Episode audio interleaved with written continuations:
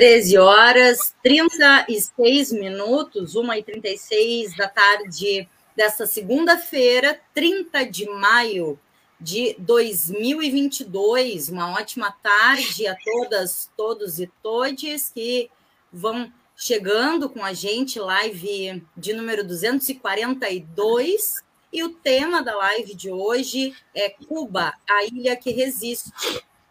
Que lindeza de proposta, vinda aí da produção, junto com o Carlos, Observatório dos Conflitos do Extremo Sul, e essa gente linda, são muitas, muitos e muitos que te acompanham por aí, né, Carlos? Na sequência, a gente passa a palavra para esses meninos que estão aqui em cima, para darem o tom da conversa. Antes, Meninos e meninas. Meninos e meninas. Meninos e menina eu vou é, só registrar a temperatura em Rio Grande, que é a cidade de referência, né, de onde a gente transmite o paralelo. Hoje, nesse momento, 10 graus e a sensação térmica é 5,2. A umidade relativa do ar em Rio Grande, 59%. Temos clima seco por aqui, né? Para os padrões de Rio Grande, tá, tá Parece que está começando um friozinho. Parece, Rafa. É o que dizem por aí. Aliás, tá chegando. Dizer duas coisas, né? uma para explicar até para os nossos convidados, né? A gente tem essa, esse costume de dar temperatura né, no programa, porque esse programa originalmente é um programa de rádio. A gente tem feito ele em formato de lives uh, desde que começou a pandemia, né? Para fazer a manutenção do trabalho. Mas ele originalmente é um programa de rádio. A gente tem esses alguns trejeitos que a gente mantém, né? De, de radiofônicos aí de fazer aqui na live também e a gente gosta porque faz parte né do nosso da estrutura do nosso programa. referências importantes para nós é, é né Rafa? Não. Rafa olha Fala. aqui deixa só eu fazer um registro rápido aqui ó que a gente vez por outra faz um, e hoje faz bastante sentido que é a trilha sonora, música da abertura do programa, que é música de Gilberto Oliveira, músico, compositor aqui de Rio Grande, e o nome é Brasil a Cuba. Então, hum. feita aí a nossa homenagem ao tema e também né, ao nosso queridíssimo Gilberto, que está sempre junto com a gente na, na audiência. Rafinha? Quero fazer um, um segundo apontamento, só dizer que esse, esse, programa, a gente, como o Carlos já tinha conversado um pouquinho antes, né? A gente faz geralmente mensalmente com o Observatório dos Conflitos, junto com o Carlos. Esse último mês a gente tem feito algumas a mais, porque a gente está se preparando, o Carlos está com uma série de programações né, que a gente está tentando escoar aqui através do Paralelo 30, e tem sido bem legal esses encontros. E eu queria dizer que o, o Carlos foi um dos responsáveis por a gente internacionalizar o Paralelo 30. Né? Ele yeah. tem é. trazido convidados assim, ó, do, da América Latina fora, e está muito legal, né? Esse, essa, essa internacionalização, assim, levar o paralelo 30 para fronteiras distantes, né? E, e, eu fico muito feliz da gente ter esse, essa parceria com ele e conseguir fazer esse espraiar o paralelo 30, né, por diversos lugares do Brasil, alguns outros lugares da América Latina, né? Obrigadão lugares... Carlos, pelo teu esforço, né, de produzir esse programa tão tão legal. E lugares estes que têm o nosso apreço, nosso carinho, admiração, não é qual, qualquer lugar por aí, né, Rafinha? É verdade. Olha aqui, vamos chamar então o nosso comandante em chefe, posso dizer assim, destas pautas internacionais do paralelo, Carlos Machado.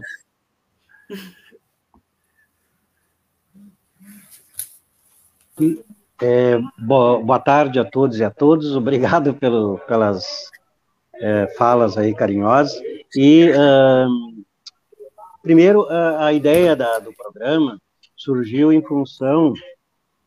Primeiro, o, o, o Zé Ricardo é, teve em Cuba recentemente, né, escreveu um livro que lançou agora na Feira do Livro, e eu é, sondei ele se nós podíamos utilizar é, o item do programa, né, o, o, nome do livro para o programa. Mas antes disso, o é, Rafael me mandou um e-mail é, uma, uma, mensagem ali que estava disponível o programa para nós é, utilizar. Então, aproveitamos, né, daí uh, soube que a companheira Tânia e o, e o Ricardo estavam a mil aí, é, circulando por, pelo, pelo, Porto Alegre, Rio Grande do Sul, então articulamos e deu tudo certo. Né? Então, antes de começar o programa, a ideia é de que a gente puder fazer uma rodada rápida primeiro para vocês se apresentarem e depois na segunda rodada falar um pouco mais, né, sobre é, primeiro sobre o livro, sobre Cuba, sobre a Associação José Martí, né, que é muito importante que eh, se fale aí o Ricardo, né, inclusive nós tentamos, organizamos aqui é, é, em 2006, 2007, uma associação aqui em Rio Grande, e de repente pode ser o, o, o chute para é, reorganizar. Né? E para terminar minha abertura aqui, passar já para os convidados, lembrar que é, é, o programa que nós estamos fazendo agora, que a DECA e o Rafael estão nos ajudando, é, é tem a ver com uma discussão que nós estamos fazendo com os companheiros cubanos, com a professora Georgina, lá de, de, da Marta Abreu de las Vilas, e outros colegas, como Jaime, Edgardo, o Jaime, inclusive, está assistindo, os companheiros aqui do Uruguai, né, a, a Solana e a Letícia, o Ângel, a Natália e outros, como também da Colômbia, do Rio, o companheiro Celso e outros, é, de uma educação ambiental desde abaixo, né, uma educação ambiental para a justiça ambiental, uma educação ambiental a partir desde com os movimentos sociais, com a, aqueles que lutam contra o extrativismo, contra a mineração, contra a destruição ambiental do planeta. Né? Então, é, é, essa discussão, esse debate está sendo convocado, convidado, é, todos que aqui estão assistindo, para enviar seus artigos, reflexões, entrevista para a revista Tecoporá, uma revista uruguaia. Né? Nós vamos fazer outros programas, porque o, a, a convocatória é, é para até 14 de julho, né? então dá tempo de pensar, refletir e mandar as reflexões. O, o Zé Ricardo está convocado, convidado e é, para é, é fazer a sua é, reflexão sobre isso. E também o EDEA, né? O EDEA, que é o encontro de educação ambiental que nós fazemos todo ano, na verdade organizado pelos acadêmicos aqui da PUG né? e do programa de pós-graduação em educação ambiental, até amanhã. Né? Há uma previsão aí de prorrogar mais uns dias, mas não deixe, não, não, não arrisque, mande a sua reflexão, vai ser todo virtual, né? e também é grátis, não paga nada. Então, feito isso, passo né, para que os companheiros, aí, os colegas, Zé Ricardo, a companheira Tânia, o companheiro Ricardo, é, é, se apresente aí para os nossos Uh, eu nem sei mais se é telespectadores, teleouvintes, uh, todo mundo que está nos ouvindo, assistindo. Ok? Obrigadão. Muito bom, Carlos, obrigado. Eu Quem não sei se o Ricardo, Zé Ricardo quer fazer a primeira apresentação ou a gente já. Com vocês. Bem, eh, rapidamente então, né, para quem não me conhece, o professor eh, José Ricardo Costa, eu leciono na Faculdade de Direito, né, da própria FURG, né, e, uh, e estive uh, uh, fazendo um estágio pós-doutoral exatamente nesta área, né, das ciências sociais na Universidade Marta Abreu de Las Vias, né, em Santa Clara, e disso que resu acabou resultando na, na fase presencial, onde eu fiquei 14 dias, na realidade 15 dias precisamente, né, em Cuba, uh, resultando neste livro que eu quero conversar né, com vocês e também né, trocar impressões, né, enfim, falar um pouquinho, porque é um projeto, um projeto que, curiosamente, ele não estava previsto no, no pós-doc, é uma coisa interessante, a vida da gente, né, Carlos Machado, essa vida nossa de andarilho, né, a gente vai e aí acaba fazendo o que pensou, o que planejou e faz outras coisas, né? E, e nessas outras coisas, talvez o livro hoje, né, Cuba, Ilha que Resiste, essas 18, 18 eh, crônicas, né, sejam mais importante do que o artigo que eu escrevi para ter o título, né, de, de estágio pós-doutoral em Marta Abreu. Então, é isto, né? É um prazer estar com, né, com o Ricardo, né, com a Tânia, né, e também quero ouvi-los, né? É, porque me encantou Cuba, né? Foi a primeira vez que eu, que eu uhum. fui, um desejo muito antigo que tinha, né? E certamente não é a primeira de muitas, porque a partir de então, para mim, hoje eu considero e disse isso várias vezes, é, Cuba para mim é a minha segunda pátria, né? Não precisa me dar título nenhum mas Cuba, para mim, hoje é a segunda pátria e, e a família Ruiz lá, do meu querido, né, Jaime, Roraima, é a minha segunda família, né? É a minha família cubana, né? Muito obrigado pela oportunidade, espero que a gente tenha, né, umas trocas muito proveitosas, né? Durante esse espaço. Obrigado, Carlos Machado, pelo Obrigada. convite. Obrigado, Rafael e a Deca. Graças, então. Eu já vou iniciar aqui é, me apresentando. Sou Ricardo Asbaete, sou de profissão sou enfermeiro, formado na Universidade Federal de Santa Maria, e morei em Rio Grande um ano. Deixei muitos amigos aí na década de 80, no início da década de 80. Inclusive foi homenageado no FAMP, que eu acho que nem deve ter mais, Festival Amador de Música Popular, no Colégio Joana Dark, com o grupo Novos e Usados, que você deve conhecer, o Rampazzo, enfim, várias figuras que a Márcia, o Rogério, enfim, a Lisiane, que é a minha irmã de, de coração também, então tenho vários amigos uh, e amigas aí em Rio Grande. Uh, foi quase que a minha segunda cidade. Foi um ano só, de muita intensidade, mas Rio Grande já teve uma associação como o nosso Carlos Marques, o Cal, o Cal Marques, o Carlos Machado, que a gente carinhosamente chama de Carlos Marques, até a barba já está parecida uh, já lembrou que a gente tem que reativar. Isso aqui é um compromisso que a gente tem que fazer. E nós estamos à disposição, enquanto Associação Cultural José Martí do Rio Grande do Sul, a ir a Rio Grande ou fazer alguns encontros virtuais para a gente reinstalar a Associação Cultural José Martí de Rio Grande, porque isso, quem vai para Cuba tem que assumir esse compromisso e nós não somos fã-clube de, de Cuba, nós respeitamos a autodeterminação daquele povo, né, a coragem e a resistência, como é o, a proposta aqui do programa, uma ilha que resiste, que resistiu aos desígnios do imperialismo espanhol e depois uhum. né, resiste ao imperialismo estadunidense, que é o imperialismo mais forte economicamente, militarmente, enfim, mas que está em plena derrocada, que nós vamos conseguir derrotá-lo também. Uh, a associação ela tem já 38 anos e tem feito um trabalho principalmente é, de intercâmbio, intercâmbio cultural, intercâmbio político, né? um intercâmbio onde a solidariedade, que, segundo Frei Beto, é sinônimo de amor, é o que Cuba pratica pelo mundo afora. E a gente tem feito essa relação nesses 38 anos, é, coincidiu com a reabertura, é, entre aspas, democrática do nosso país em 1984, das relações diplomáticas com Cuba. E de lá para frente a gente já fez inúmeras campanhas, desde a questão de levar algumas coisas necessárias, porque Cuba sofre um bloqueio de 62 anos por parte do imperialismo, e não é brincadeira, quando a gente fala isso é concreto, é, é uma coisa que tentam matar a revolução, mas não conseguem, porque existe uma coisa em Cuba que é a unidade do seu povo. E a Tânia está aqui fazendo um recorrido pelo Brasil. Ela começou por São Paulo, antes passou pelo Paraguai, né, porque é responsável por Paraguai e por o Brasil aqui pelo ICAP, que é o Instituto Cubano de Amizade com os povos, e a gente faz solidariedade com Cuba, porque é uma via de mão dupla, não é a Cuba, porque Cuba faz muito mais solidariedade do que qualquer país, qualquer povo no mundo afora.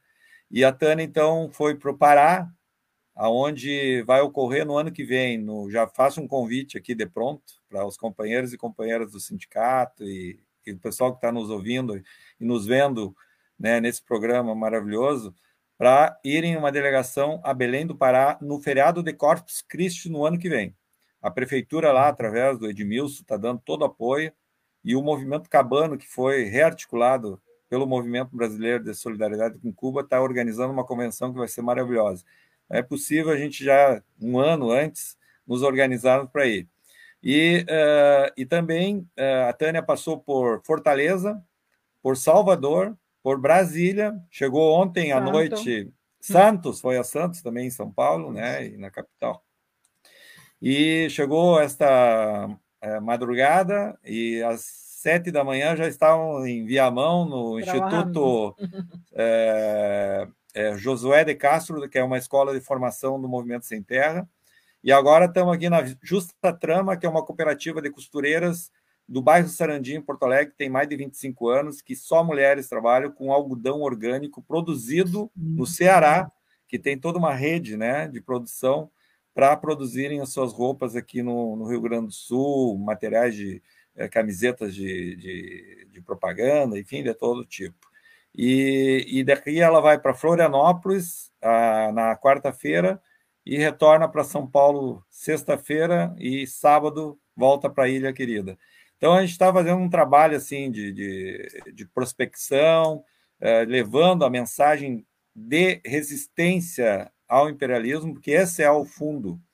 No, quando a gente trabalha essa questão, é, não é somente a questão interna nossa, que a gente procura nessas relações diplomáticas não é, são delicadas, a gente não pode né, avançar muito, nós todos temos os nossos posicionamentos em relação ao que está acontecendo no Brasil e no mundo, e na América Latina, porém a gente é, trabalha muito, é o foco de derrubar o bloqueio. O bloqueio é o principal tema que a gente tem para que a ilha continue resistindo e não seja sufocada como tem tentado os governos de mais de 12 presidentes que já passaram durante o processo revolucionário e não conseguiram e não vão conseguir, porque Cuba não está só e esse programa aqui é um exemplo. Queria agradecer muitíssimo a vocês todos que estão realizando. O Carlos a gente já se conhece há muito tempo, foi através do Carlos que eu hospedei durante quatro meses o nosso José Martí Delgado, que nós brincávamos na época, isso lá pelos idos de 2008, uh, que a única associação do mundo que tinha o José Martí vivo era a Associação do Rio Grande do Sul, é um professor titular de engenharia mecânica em Vija Clara, que é um amigo que ficou para sempre. Então, passar para a Tânia para fazer sua apresentação. Só que uma hora para a cubana é muito pouco, mas também nós temos uma agenda muito grande para realizar e ela vai falar agora. Boa tarde. Agradezco este convite a esta actividad eh, virtual. Es un honor para mí estar compartiendo con ustedes. Eh, Ricardo me sorprendió, no sabía que tenía esta actividad, pero no hay ningún problema, es un placer para mí estar aquí con ustedes. Eh, como bien decía Ricardo, vengo desde La Habana, Habana, Paraguay, Paraguay por diferentes estados hasta llegar aquí a esta hermosa ciudad en Porto Alegre. Y, qué bien, qué bien que, hayan dedicado una, esta actividad a mi bella isla, a mi Cuba, con que Cuba es cierto, Cuba la isla que resiste. Y aquí estoy en representación del Instituto Cubano de Amistad con los Pueblos, ICAP, una institución fundada hace 60 años por nuestro invicto comandante Fidel Castro Ruz. Y vengo a traer acá mensaje de amor, de paz, de solidaridad, de amistad y de que Cuba y Brasil tienen que seguir siendo pueblos hermanos, que hay que seguir estrechando estos lazos históricos que nos unen y que Cuba, sabemos, no está sola porque ahí están ustedes que siempre nos están acompañando en todo momento, en las buenas, en las malas. Así que agradezco la invitación, el convite a esta acción virtual, a esta actividad virtual aquí compartiendo con nuevos amigos que incorporo a, a mi corazón. Eh, qué bien, qué bien, y aquí estoy. Adelante. Coisa boa, coisa linda ouvir. Legal, né? legal. Tânia, eu vi é, também, né, esse conteúdo de é, vem sempre carregado de quando a gente fala em resistência, né, e nessa resistência é, de Cuba, com Cuba, vem sempre com muito afeto, né, com muito carinho, é, com muito amor junto, assim, né, e, e sim, é, isso é lindo de ver, é revolucionário, sim, né, como não ser, é coisa boa, gente. Carlos uh, ou José, ou, fiquem muito à vontade para se colocar, tá? Sei que tem muitas coisas a serem ditas nesse curto espaço que temos. Isso, podemos, uh, talvez entre um outro companheiro aí, é, um dos orientadores do, do José Ricardo, uhum. é, daí de repente ele fala umas palavras também, mas é, o importante, acho que eu quero ressaltar, né, o Zé Ricardo nesse livro dele, falar um pouquinho, e, e o que está vendo lá, e depois falar um pouco mais sobre o bloqueio, sobre a questão de que apesar do bloqueio né, e do endurecimento com o governo Biden, é, Cuba, cercada, é, produziu vacina, está repassando para países mais pobres, do qual as indústrias farmacêuticas na Europa e nos Estados Unidos querem cobrar rios de dinheiro e estão se lixando, na verdade, para quem está morrendo de fome, sendo contaminado ou mortos. Então, é, seguimos essa rodada aí, o Zé Ricardo, Tânia, Ricardo, é, com vocês. Eu só estou meio aqui para fazer uma agitação aqui.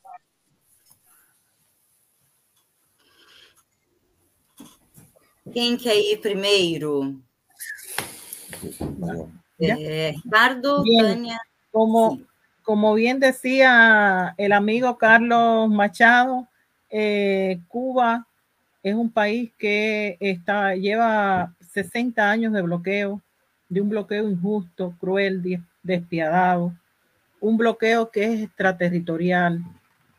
Eh, ese bloqueo instaurado el 6 de febrero de 1962, recientemente cumplido, eh, trata de asfixiarnos, de derrocar el gobierno, el gobierno revolucionario, de, acabar con todos nuestros proyectos sociales, eh, nuestros proyectos que son muy revolucionarios, proyectos creados por nuestro invicto comandante Fidel Castro Ruz, este bloqueo tiene raíces históricas, eh, porque desde que estaba Thomas Jefferson, James Madison, ya Cuba era la fruta madura para el gobierno de los Estados Unidos. De ahí viene el gobierno de Kennedy, que, instaura este eh, eh, bloqueo tan despiadado.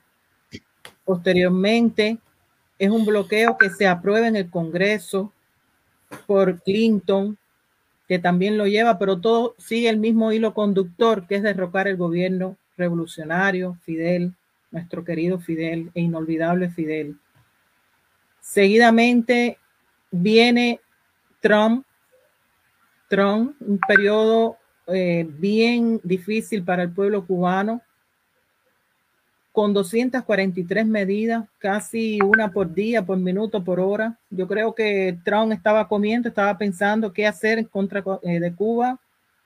Iba a cualquier lugar y es Cuba, qué hacer contra Cuba. Y ustedes saben que en el gobierno de Trump eh, se levantaron todas esas medidas en contra de mi país, eh, donde empezaron quitando los cruceros, eh, llevándose los funcionarios de la Embajada de Estados Unidos, algo que habíamos ganado con el gobierno de Obama, que con el gobierno de Obama vimos alguna luz en el túnel porque aumentaron la entrada de los cruceros a la bahía, eh, mejoró mucho el turismo, levantó el turismo, hubo conversaciones de ambas partes, nosotros, eh, los funcionarios nuestros iban a Estados Unidos y los Estados Unidos viajaban acá y se tenían muchas conversaciones adelantamos en los procesos migratorios en la Embajada de Estados Unidos. Y bueno, fuimos hasta Obama nos visitó, algo que no, no pasaba, es algo histórico eh, para el pueblo cubano. Y de ahí, bueno, como les decía, viene el gobierno de Trump con estas 243 medidas, eh, donde empezamos a decaer en el, en el turismo, a presentar serios problemas en, el sistema de salud, en el educacional. Pero como Fidel siempre nos enseñó que ante las dificultades había que crecerse, ahí siguió el pueblo de Cuba resistiendo. Recuerden el periodo especial de la década del 90, un periodo difícil para todo el pueblo cubano, donde no teníamos ni jabón para bañarnos, donde muchas personas se enfermaron por falta de vitaminas, por falta de alimentos necesarios para el ser humano. Y Fidel todos los días conversaba con nosotros, día a día. Nos explicaba, nos, nos sugería, nos enseñaba qué hacer ante esta difícil situación. Estábamos muy dependientes antes de, este periodo especial del, campo socialista y, y, los cubanos un poco que nos acostumbramos a la importación y no a la exportación pues Fidel nos fue enseñando cómo salir adelante ante este terrible periodo especial por la que atravesó todo el pueblo de Cuba. Fuimos creciendo, fuimos levantando la economía, las producciones, aprovechando cualquier parcela de tierra para sembrar, eh, creando productos de cosméticos propios nuestros, eh, eh, creando cosas para, la salud pública, medicina, para la, para la educación, eh, cómo, cómo mejorar en, en, cuanto a todos los, materiales escolares, cómo, cómo nosotros salir adelante. Pues esto fue algo que durante el gobierno de Trump, pues también lo aplicamos, porque ese fue el legado que nos dejó nuestro comandante en jefe, que ante esas dificultades, ante ese difícil momento que atravesamos con el gobierno de Trump, pues nos seguimos levantando. Y ahí siguieron nuestros científicos creando medicamentos, vacunas contra el cáncer de pulmón, contra la hepatitis B, la antimeningocóxica, creando ese medicamento tan importante para los diabéticos que es el Everproc P para evitar la amputación del pie diabético. Y así fuimos, porque así eso fue lo que nos fue enseñando nuestro comandante, crecer con una resistencia creativa, como dice ahora nuestro primer secretario del partido y presidente de la República, Miguel Díaz Canel, que los cubanos tenemos una resistencia creativa. Y ahí viene el gobierno de Biden, que no había movido ni una sola medida, no había levantado ni una sola medida hasta ahora que eh, flexibilizó, en ocho medidas, que para nosotros es algo, es algo, pero no es lo que realmente necesitamos, porque restémosle a las 243 medidas esas ocho, es decir, que es la mayoría la que quedan. Y todavía son medidas eh, fuertes que ayudarían mucho a mejorar la economía. Nosotros estamos atravesando por una situación bien difícil en el transporte, eh, por las piezas de repuesto que no las podemos importar, eh, pero nuestros innovadores y racionalizadores, eh, también creativos, pues se la ingenian para mejorar ese transporte de la población, garantizar la, la transportación de todo el personal de Cuba. También tenemos amigos que nos han donado guagua, países amigos, y eso ha resuelto un poco, ha, ha paliado un poco esa situación del transporte. Tenemos situación, como les decía, en educación con el tema de los materiales escolares, pero ni una sola aula, ninguna eh, nivel educacional, ni primaria, ni secundaria, ni preuniversitaria, ni universidad, deja de impartir clase ningún profesor. Al contrario, las, las clases que se imparten cada vez son más de más calidad, donde se inculcan los valores patrios, donde se enseñan a todos los jóvenes a amar a su país y a ser más creativos. El sistema de salud también deprimido, con falta de muchos medicamentos, de muchos insumos médicos, pero sin embargo también hemos tenido el apoyo de muchos pueblos hermanos, entre ellos Brasil, que el movimiento de solidaridad en Brasil eh, cuando estaba en los momentos más difíciles de la pandemia, ahí nos tendió la mano, porque el gobierno de los Estados Unidos nos negó la entrada de ventiladores pulmonares a este país, a mi país. Y, y también ahí nos crecimos, porque también fuimos creativos, inventamos nuestros propios ventiladores pulmonares, con incluso tres boquillas para tres eh, pacientes a la misma vez. Y creamos también los tests eh, los PCR para detectar la COVID. Creamos goticas por la nariz, gotas para la garganta y otros tipos de medicamentos que no solamente fueron las cinco vacunas, la Soberana 1, Soberana 2, la Soberana Plus, la Mambisa y la Agdala, sino todos estos eh, que otros eh, recursos que necesitamos para detectar los casos de COVID. nuestros médicos y médicas se mantuvieron ahí en el campo de batalla, defendiendo y, salvando vidas en nuestros hospitales. Eh, también ustedes saben que nuestro contingente, Henry Riff, salió a otros pueblos del mundo a salvar vidas, dejando incluso familiares con COVID atrás, hasta familiares fallecidos y sin embargo no cejaron en eh, dar el paso al frente para salir a defender. Incluso fueron Italia, países europeos que nunca se había visto, pues también eh, por el prestigio de nuestra medicina cubana, pues también solicitaron ese apoyo. Y nuestras vacunas fueron eh, creadas no solamente para nuestro país, sino también para salvar vidas y, también brindárselas a otros pueblos hermanos. Nunca olvidar la, brigada nuestra de los guerreros eh, médicos que también fueron a salvar vidas en Sierra Leona para combatir el ébola, una enfermedad tan terrible y tan contagiosa, y allí estuvieron nuestros médicos salvando a esos africanos. Y, así ha sido todo esto, como bien dice eh, el tema de, de esta de este intercambio virtual, eh, la isla que resiste, seguimos resistiendo. Nosotros nunca vamos a, negociar nuestros principios, nuestra ética, nuestra moral revolucionaria. Creo que sería eh, eh, traicionar todo, todo ese legado que nos dejaran nuestros líderes, nuestro, nuestros mambises, nuestros, todos los que lucharon por la independencia de mi país, eh, por nuestro Fidel y todos aquellos que, que estuvieron en defensa de la patria. Y eso sí no vamos a negociarlo jamás, nuestros principios, porque Cuba eh, está en una situación económica bien difícil, pero nosotros los cubanos queremos seguir preservándola porque en Cuba se vive con mucha paz, con mucha armonía. Somos muy cálidos con los amigos que viajan a nuestro país porque ustedes se lo merecen, porque ustedes se entregan también a nosotros y, y, Cuba no se siente sola, al contrario, siempre nos sentimos acompañados. Yo, yo quiero resaltar la excelente labor desempeñada por el Movimiento Nacional de Solidaridad con Cuba aquí en Brasil.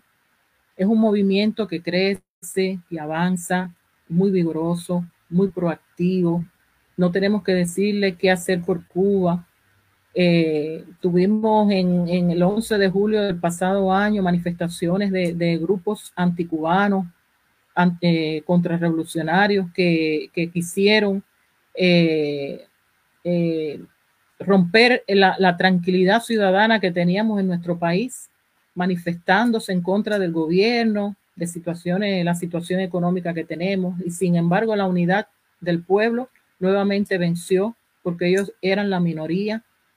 Rompieron muchos lugares eh, que eran del servicio para ellos mismos también y sin embargo eh, eh, fueron hechos vandálicos de, de, robos de tiendas, de, de, romper autos, incluso hasta de la policía, tirarle piedras a los cristales, es decir, una serie de cosas, pero eso lo logramos acorralar y no pudieron no pudieron seguir haciendo lo mismo. Y asimismo tuvimos el acompañamiento del movimiento de solidaridad acá en Brasil y de todas partes del mundo, quienes rápidamente acudieron a nuestras sedes diplomáticas, a nuestros consulados, a nuestras embajadas, para acompañar a todos nuestros funcionarios que estaban fuera del país y allí tampoco pudieron, porque también eran la minoría y no los atacaron, sino le cantaron canciones patrióticas, canciones rebeldes, les dijeron viva Cuba, le dijeron abajo el bloqueo y eso hizo que ellos se espantaran rápidamente de los alrededores de nuestras sedes diplomáticas. Y no olvidar de esas donaciones que nos cedieron ustedes que estaban atravesando por momentos tan difíciles de pérdidas de amigos, de familiares, y ustedes estaban ahí al lado de los cubanos cuando recogieron una donación de jeringa, de insumos médicos, y eso no lo podemos olvidar, jamás los vamos a olvidar. Recordar el acompañamiento cuando el regreso de Elian González, el acompañamiento del regreso de los cinco héroes cubanos que estuvieron presos injustamente en cárceles de Estados Unidos.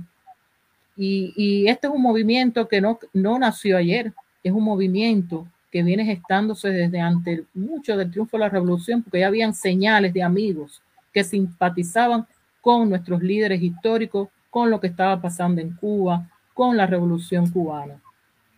Y, y es así, es así, eh, por eso es que estoy acá en, en, Brasil, porque creo que ustedes se merecen eh, nuestro, nuestra gratitud, que es eterna, nuestro acompañamiento también a ustedes, porque cada brasileño que caía por la pandemia también lo sentíamos nuestro, nos dolía como si fueran nuestros hermanos, nuestra familia. Nosotros sufríamos esas pérdidas y no nos perdíamos las noticias de Brasil, no nos las perdíamos. Yo, yo, yo escuchaba a mis compañeros, a, a, mi familia, a mis vecinos, como todo el mundo siempre tenía Brasil, Brasil, por lo que está atravesando Brasil. Y entonces yo creo que, que, que, que estando yo aquí, no es Tania, es Cuba es Cuba que viene a darle ese abrazo solidario a todos ustedes, ese abrazo de, de, de, de, decir, hermano, duele, duele por lo que ustedes atravesaron, nos duele mucho. Y entonces, por eso estoy aquí, porque también quiero eh, eh, traer ese mensaje del pueblo cubano, ese mensaje de mi Instituto Cubano de Amistad con los Pueblos, ese mensaje de todos los que, que, que son solidarios con las causas justas de que todos se merecen un reconocimiento especial por todo lo que han hecho por Cuba. Y, y, esto nadie lo va a lo va a cortar jamás, porque nosotros no lo vamos a permitir. Estos lazos históricos serán para siempre. Serán, pasarán de la historia, de la historia, nuestros bisnietos, nuestros tataranietos, todos verán que hubo un movimiento y existe, hubo y hay y habrá un movimiento de solidaridad de, que, que, va a apoyar siempre a Cuba y a las causas justas, porque solamente no apoyan a Cuba, yo sé que apoyan todas las causas justas del mundo. Y aquí estoy, aquí estoy para, para, para hacer extensivo ese cálido abrazo solidario, revolucionario y de, de que Cuba no está sola. Coisa linda de ouvir, gente. E, e fiquei aqui, Tânia, te, te, ouvindo, né? E fiquei. Uma pergunta fica, né, aqui ecoando, né? É, do que eles têm medo? Né? E, e o que, que a gente está trazendo aqui? A gente está trazendo, é, e a Tânia está tá falando das consequências, sim, do contexto que a gente vive, né, nessa pandemia e de um bloqueio a Cuba e uh, temos também a, a, a, ameaça, né, contra países que se atreverem a ajudar, fazer parceria com Cuba. Do que eles têm medo, né? Do que os Estados Unidos e é, a galera que anda junto, do que eles têm medo, né? Por que Cuba é, assusta uh, tanto o capitalismo? Não sei se alguém é, quer. Eu, só um breve comentário passar para o Zé Roberto, Zé Ricardo, desculpe. É, eu acho que tem medo da solidariedade, do amor e da autodeterminação. Né? A troco de nada de que um dos principais é, agentes é, é dentro dos Estados Unidos, o, Ted Cruz, é, é, que financia, apoia o bloqueio, agora no último fim de semana era um dos principais palestrantes da, do Congresso da Associação Nacional de Rifles. Né? Então, é, ou seja, a, a, arma, a cultura do armamento, a cultura do ódio, a cultura da destruição, eu acho que é, é, é o que lhes move contra, ao contrário, né, é, o amor, a solidariedade, a autodeterminação, mas o Ricardo vai ampliar aí a, a sua, né, dizer por que, que Cuba resiste e por que né, uh, também ajudar aí na minha resposta para Deca.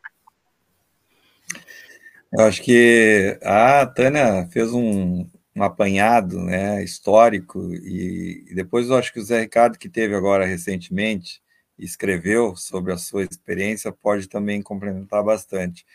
Uh, por que, que Cuba mete tanto medo? Primeiro, quando fez o processo revolucionário, né, com homens e mulheres, inclusive tinha um batalhão chamado Mariana Grajales, em Serra Maestra, que era comandado por Célia Chances, Vilma Spin, enfim, a ideia Santa Maria, uh, conseguiu já nos seus primeiros dois anos acabar com o analfabetismo E a gente sabe que o conhecimento é poder. As pessoas, como dizia José Martí, um povo para ser livre tem que ser culto. E culto na sua maior dimensão, não essa cultura que a gente tenta, é, que os meios de comunicação e imperialismo tenta impor ao mundo todo.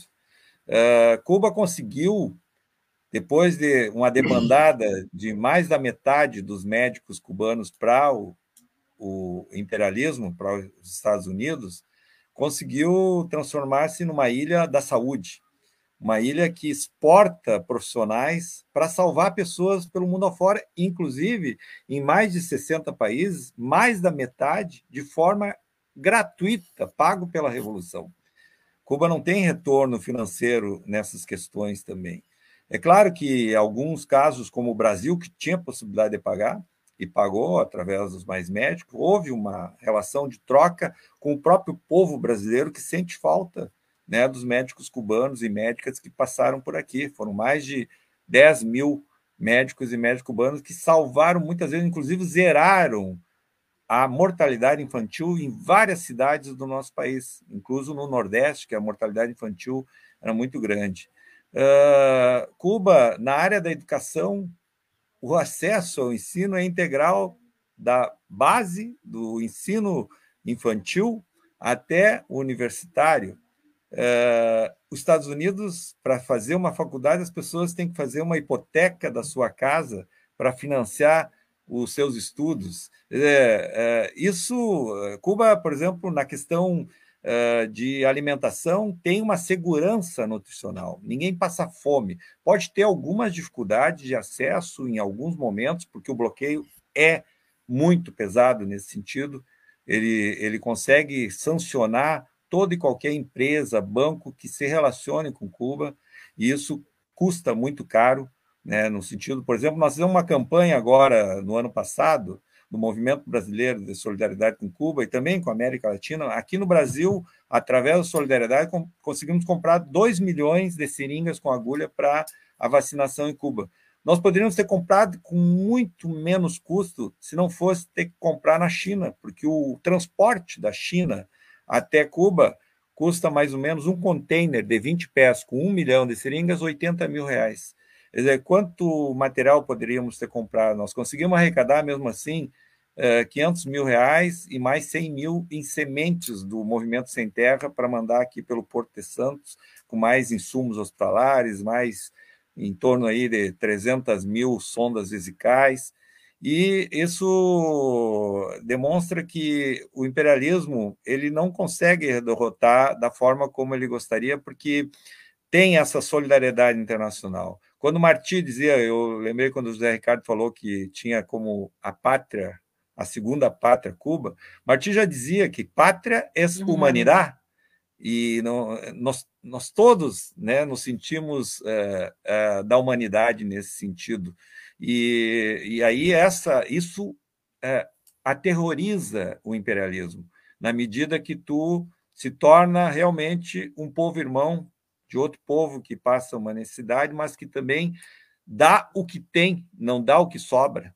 Quando ele empresta seus profissionais, tanto na área da educação, por exemplo, aqui no Brasil, o Movimento Sem Terra utiliza até hoje e alfabetiza com um método cubano. Sim, eu posso. E nós poderíamos estar combatendo o analfabetismo no Brasil através desse, desse modelo, né, que foi aperfeiçoado muito com o próprio método Paulo Freire, né, uma junção né, de, de metodologias e de pedagogia, da pedagogia do oprimido, né, para poder se libertar e enfrentar as agruras que o capitalismo e que o imperialismo impõem aos nossos povos. Por isso que o imperialismo né, quer derrotar a Revolução Cubana, não quer esse modelo para o mundo. É claro que Fidel já dizia: não copiem o nosso modelo. Vocês têm que construir o seu próprio modelo.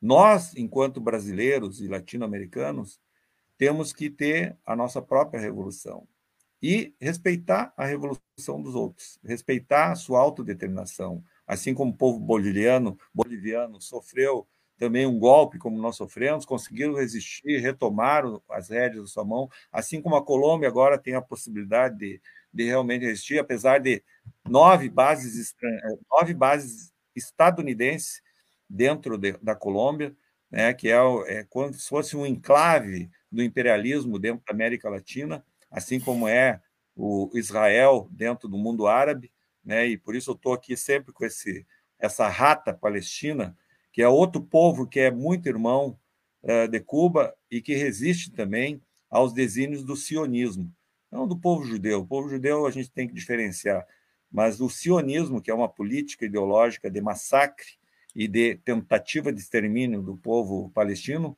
é o mesmo que ocorre com o imperialismo estadunidense tentando exterminar o povo cubano. Mas não vão conseguir. Não vão conseguir porque nós estamos aqui justamente fazendo esse trabalho né, de forma muito resistente, e Cuba nos ensina nesse sentido, né, de que a resistência e a unidade de um povo, porque essa resistência ela se dá através da unidade do povo. Nós temos muito que aprender, principalmente nós que temos um pouco mais assim de proximidade com a esquerda brasileira, né? A esquerda brasileira precisa aprender muito com o povo cubano no sentido de se unificar, não de é, acabar com as diferenças de alguns pensamentos de como tu vai, se tu vai por aqui, se tu vai por ali, se tu vai reto, enfim, que são às vezes esquisilas que atrapalham, né, no sentido da gente buscar realmente a nossa libertação. E a nossa libertação é acabar com o imperialismo e acabar com o bloqueio a Cuba. Coisa boa, Ricardo. Olha aqui, gente. É... Ai, que a gente queria muito mais tempo. Né? A gente é, tem tava... menos de, de 15 minutos aí, uns 10 tava minutos. Estava conversando isso com o José Ricardo ali também. Eu disse ele, olha, se desse, a gente fazia duas horas de programa, mas não tem como. olha só, deixa eu só fazer mais um convite antes que a gente acabe. Hoje de noite nós temos um sarau poético. A Associação Cultural oh, trabalha linda. muito com a questão dos músicos, né? Vai ser no Clube de Cultura às 20 horas, que é uma homenagem à vinda da, da Tânia, com músicos gaúchos que cantam músicas brasileiras, música latino-americana. E, e o convite é o seguinte também, para você assistir pelo canal da José Martí, no YouTube, no Facebook, mas também uhum. uma proposta de nós irmos até uh, Rio Grande, levar uns dois, três músicos daqui para fazer um sarau poético. Uh, José Martí em Canto, que tem um CD que nós fizemos só com poesias do Martí, né? Inclusive o uhum. companheiro Olívio Dutra declamou dois poemas e está à disposição. É só a gente achar um meio de fazer o transporte do pessoal. Vai ser Vamos. um prazer estar aí junto com o sindicato, com os professores, com a população Ricardo, em si. Adoraria. Vamos, vamos encontrar essa forma. E te digo mais: traga os músicos junto. E aqui em Rio Grande tem assim, ó. Aqui já tem dois, entende? E aí a gente já se compromete, faz uma coisa bem bonita um movimento cultural muito lindo aqui também. E, nossa, vai ser incrível. Quem sabe, Carlos, aí a gente consegue se, né, se organizar aí junto com os movimentos para que a Tânia venha também em Rio Grande, né? É, exatamente. Vamos, vamos dar, um, dar um tempo claro. para o José Ricardo Caetano falar um pouquinho, ele ficou, ficou um pouquinho curtinho o tempo, e vou dizer que assim, ó, já tem gente pedindo a segunda parte da live lá. Ó. Eu acho. Nós vamos ter que fazer uma parte 2, Carlos. Ia ser várias partes do programa. Né, já se prepara para estar junto aí o Jaime e quem mais puder estar junto, né? José Ricardo. É, só, só um, um é, o Zé Ricardo e o Carlos vão ficar responsáveis por particular isso. Olha aí. É, a tarefa, tarefa para nós. E, é, Acho que tem Jaime... que ter uma segunda parte. Acho que tá sim. Ao vivo, hein? Tá gravado, tá gravado. Das crônicas minhas. Ah, bom, bom, bom. Mas muito rapidamente, é, enfim, é, eu, eu penso que eu escrevi essas crônicas, a Tânia, nesse período que eu estive, eu fiquei de 10 a 25 de fevereiro agora, Tânia, eu fui direto para Santa Clara. Eu não fiquei em Havana, eu fui direto, né? E permaneci lá na universidade, no próprio é, o hotel de passagem, né? O Los Salses, né? Da, da universidade, eu permaneci lá nesse período e fiz todas as refeições, né? Com a família do professor Rami. Então, assim, eu, eu não fui em nenhum esquema de turismo, inclusive nem as passagens, eu fiz tudo por conta. Porque eu sempre disse assim, Tânia, eu, eu queria entrar em Cuba sozinho e eu queria sair de Cuba sozinho, porque eu queria saber exatamente isso. E queria comer o mesmo que, que o cidadão cubano come, eu queria andar no mesmo meio de transporte, tanto que eu, o professor Raime me cedeu essa bicicleta, essa targa canadense que eles ganharam de um projeto, uma targa canadense 75, e essas gomas, Tânia, e aí o, o só para te dizer, os embargos, essa questão do, do, do, do, essa questão do bloqueio, que não é embargo, é na, na realidade um bloqueio, ela perpassa várias das crônicas. As próprias gomas dessa bicicleta, eu levei aqui do Brasil, eu levei aqui de, eu comprei em Jaguarão, aqui na fronteira com o Uruguai, porque ela é muito fina, ela de, de bicicleta speed, né? Eu nem encontrei em Pelotas, fui encontrar em Jaguarão, né? Porque os uruguaios usam muito, né? Esse tipo de trabalho. Para trabalho, claro, para trabalhar. E aí, assim, foi, foi meu veículo de transporte nesse período todo, basicamente, além das motonetas que eu me deslocava, né, porque a universidade fica a uns 8, 10 quilômetros do centro de Santa Clara. Então, assim, essas minhas crônicas, elas são experiências do meu cotidiano dentro de um esquema não turístico. Eu até brinco que eu, eu sou um autor que tenho, eu tenho duas credenciais para que os brasileiros leiam as crônicas, os brasileiros, principalmente no campo socialista, porque eu acho que a gente precisa se apropriar de, dessas temáticas, ainda mais agora para o enfrentamento né, do, do, bolsonarismo. Né? A primeiro crédito é que eu não fui à praia. Eu, eu talvez seja o único brasileiro que foi ao Caribe e não conheceu a praia, né, porque eu não consegui, não deu tempo e eu fiz a opção de realmente pesquisar e escrever. E o segundo é que eu trouxe uma mala a menos, Tânia. Eu fui com duas malas e uma mochila, e eu voltei com uma mala e a minha mochila, porque eu levei vários medicamentos e várias coisas que os colegas estavam precisando, inclusive equipamentos básicos, assim, é, tecnológicos e tal, que eu pude levar, e eu deixei com o maior prazer, assim, como, como ajuda humanitária mesmo. Então, talvez Cuba seja um desses poucos países, né, que a gente que a gente vai e volta com uma mala menos, né? E eu até brinco numa das crônicas, porque é, quando a gente fez aquela escala, né? Ali para ali, é, eu, eu, eu fiquei no Panamá, né? Eu falei com vários brasileiros e a maioria deles, talvez a maciça, talvez 90% ou até mais, iam para Miami. E eu ficava pensando, certamente eles vão vir com várias malas a mais do que, do que, do que eu, né? Porque eu, eu venho com uma menos e ele certamente, naquele afã da, né, da compra, né, do capitalismo, da, né, de adquirir. Então, as minhas crônicas, Tânia, elas são realmente, eu falo me dirigindo a você, mas enfim, a todos, elas são é, um pouco assim, é, o, o objetivo é que a gente reflita sobre várias temáticas é, que nós temos assim é, é, que enfrentar no Brasil. Uma, uma delas, assim, básica, é, para te dar um contexto assim, hoje nós temos aquela coisa de privatizar tudo, tudo que é público aqui, né? Inclusive a Eletrobras agora foi, a Petrobras está aí. Hoje um, o gás de cozinha hoje, Tânia, vale 120 é, reais. O, salário mínimo no Brasil é 1.200, ou seja, 10% do salário mínimo dá um botijão de gás. Só para você ter um parâmetro, né? E assim, ó, um, um, coisinha de um azeite de cozinha tá também tá 10, 11 reais, um, um óleo de cozinha né, para fazer comida. Então, assim, ó, o pobre hoje no Brasil ele não consegue nem ter o gás para cozinhar e nem ter o óleo para fazer comida. Ou seja, ah, e aí eu tenho uns parâmetros que eu vou trabalhando, né? Afinal, qual é o custo de vida em Cuba? Quanto é o salário? Como é que é essa questão da desigualdade né, no Brasil e em Cuba? Então, eu trago lá os salários lá do ministro do, do, da, da, da, Corte Suprema, né, do Tribunal Superior Popular, né, que é o, é o STF né, de, de vocês lá. Né?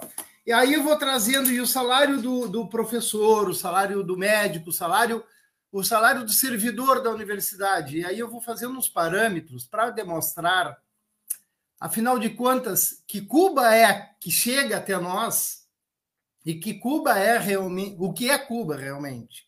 E tem uma, uma das crônicas, que é a 15 desse livro, eu escrevi 18 crônicas. 17 eu escrevi na, na, na, em Santa Clara, e a 18, que era sobre as vacinas, eu escrevi no Brasil porque, porque eu precisava pesquisar mais. dessa riqueza, diante da riqueza, né? Na produção de vacinas uh, legítimas, autênticas, né? Que a, que a ilha fez, né? E a 15 crônica é exatamente isso, desmistificando os mitos, né? Então eu tento demonstrar essa questão da comunicação. Ah, Cuba é, não tem não tem, é autoritária, não tem democracia. Ah, Cuba não tem liberdade religiosa. Ou seja, tudo isso que nos chega e, e o bloqueio também é isso, porque o bloqueio também é informacional. Aliás, é, é muito informacional, né? Porque a gente sabe o que que a mídia né, nos traz.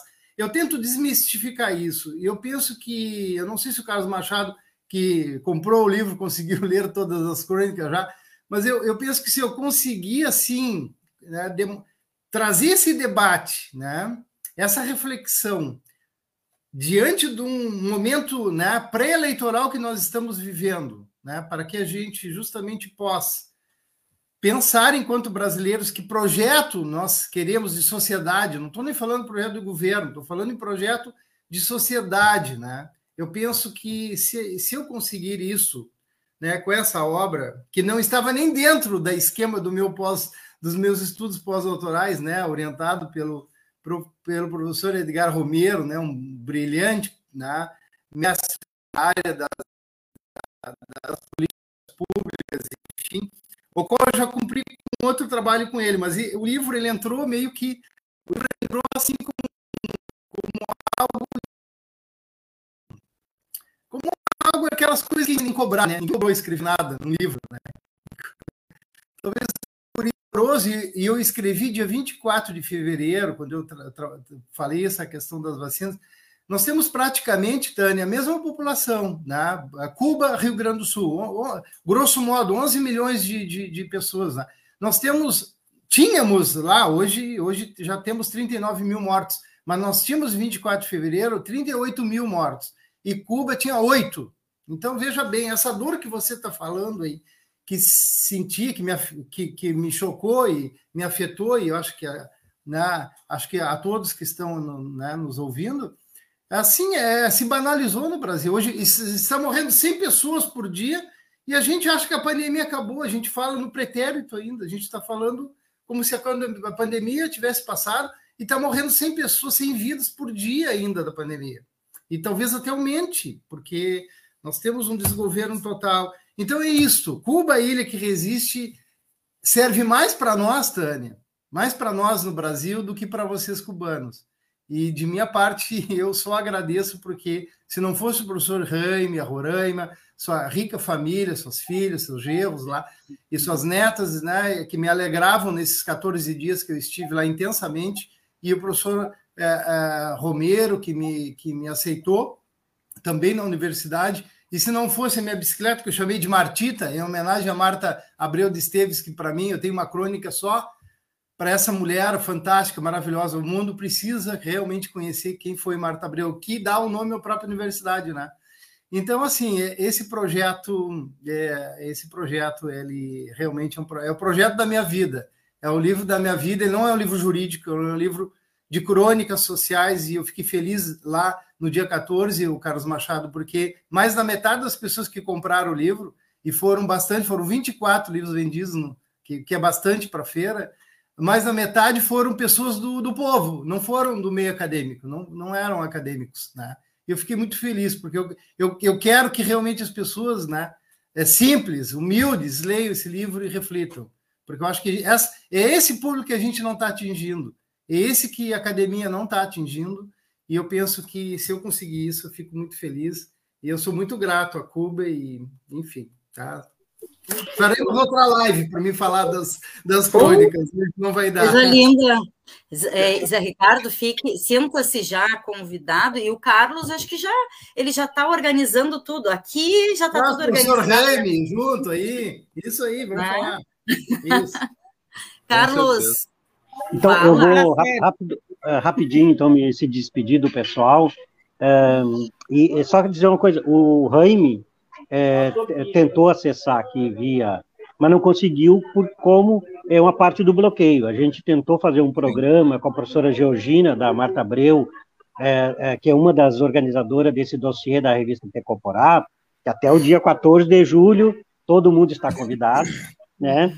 É, e é, não conseguimos justamente por isso, porque ao pass tentar passar do StreamYard para o YouTube, o YouTube bloqueia, né? Okay. Então é, não, não, não, não consegue. Então é, agradecer aí o, aos companheiros, né? Dizer que inclusive convidar aqui uh, o, o Zé Ricardo vai lançar na, na, na Vanguarda, né? Agora dia é, em Pelotas, isso, né? eu já até tá coloquei no chat. Agora, sexta, às 19 horas, pessoal, aqui no, no Shopping Pelotas, pela Vanguarda, um convite para todos e todas aí, né? Para a gente então, se tá. encontrar lá. Tá? Que horário?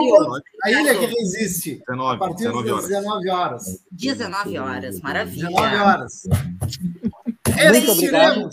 Sempre. Eu lo quero, eu lo quero. Ah, sim. José Ricardo, sim. quero sua crônica. Ah, sim. Olha, Ricardo, tem que Vou mandar, mandar o... Vou mandar meu endereço aqui, depois tu Perfeito. faz o câmbio aí. Eu posso mandar a versão em PDF previamente, gratuitamente. Ah, ótimo, prazer. Só me passa teu e-mail. Me passa vamos lançar aqui em Porto Alegre também uma atividade. Ah, vamos, vamos. Ei, lindeza. que legal. E... Gente, Coisa boa, muito obrigado. Gente. Obrigado pela presença de vocês, fantásticos relatos. Assim, ó, escutar vocês é um aprendizado incrível, incrível, incrível, incrível. Muito obrigado. Certeza, né?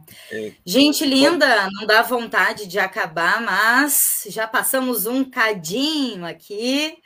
Ah, isso, Rafa, dá a letra.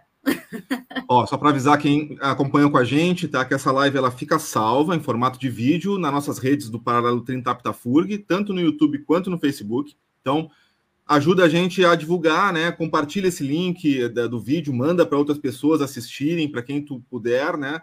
Porque é isso, né? O campo da comunicação, a gente sempre comenta aqui, é um espaço político de disputa e a gente está aqui para fazer esse enfrentamento no Paralelo 30, disputar esse campo político né, da, da, da mídia. Então, esse é o jeito. Envia, compartilha, curte, interage ali com o conteúdo. A gente também transforma esse vídeo em, em formato de áudio, então ele fica como um podcast nas plataformas de áudio, né? Do Spotify, Deezer, todas as que tu quiseres aí procurar tá? Sempre com este mesmo login que está aqui embaixo, arroba paralelo 30 Aptafurg, tu nos encontra em todas as redes e através do Instagram é onde a gente divulga as próximas pautas, os programas que virão, então segue a gente por lá também. Parece papo de vender aqui de influencer, mas é o jeito que a gente tem para disputar né, essas bolhas né, dentro das redes sociais, tentar furar né, essas, essas bolhas aí na comunicação, então vamos se espalhar cada vez mais. Obrigado, uhum. gente, novamente, por estarem conosco aqui e é. compartilharem esses relatos Valeu, obrigadão mesmo. E se espraiar assim é bom demais, né, Rafa? Se é espraiar. Força, Cuba! Força, Cuba! Como dizem em Cuba, Cuba ponle em coração. Cuba nunca sola. Abaixo não, não. Graças. Cuba sim, Valeu, gente. É assim, Rafa. Eu, nem, eu não tenho é assim. coragem de dar tchau, entende? É verdade. A gente vai ficando por aqui, gente. Manda ótima semana pra gente. Beijo. Valeu. Beijo. Beijo. You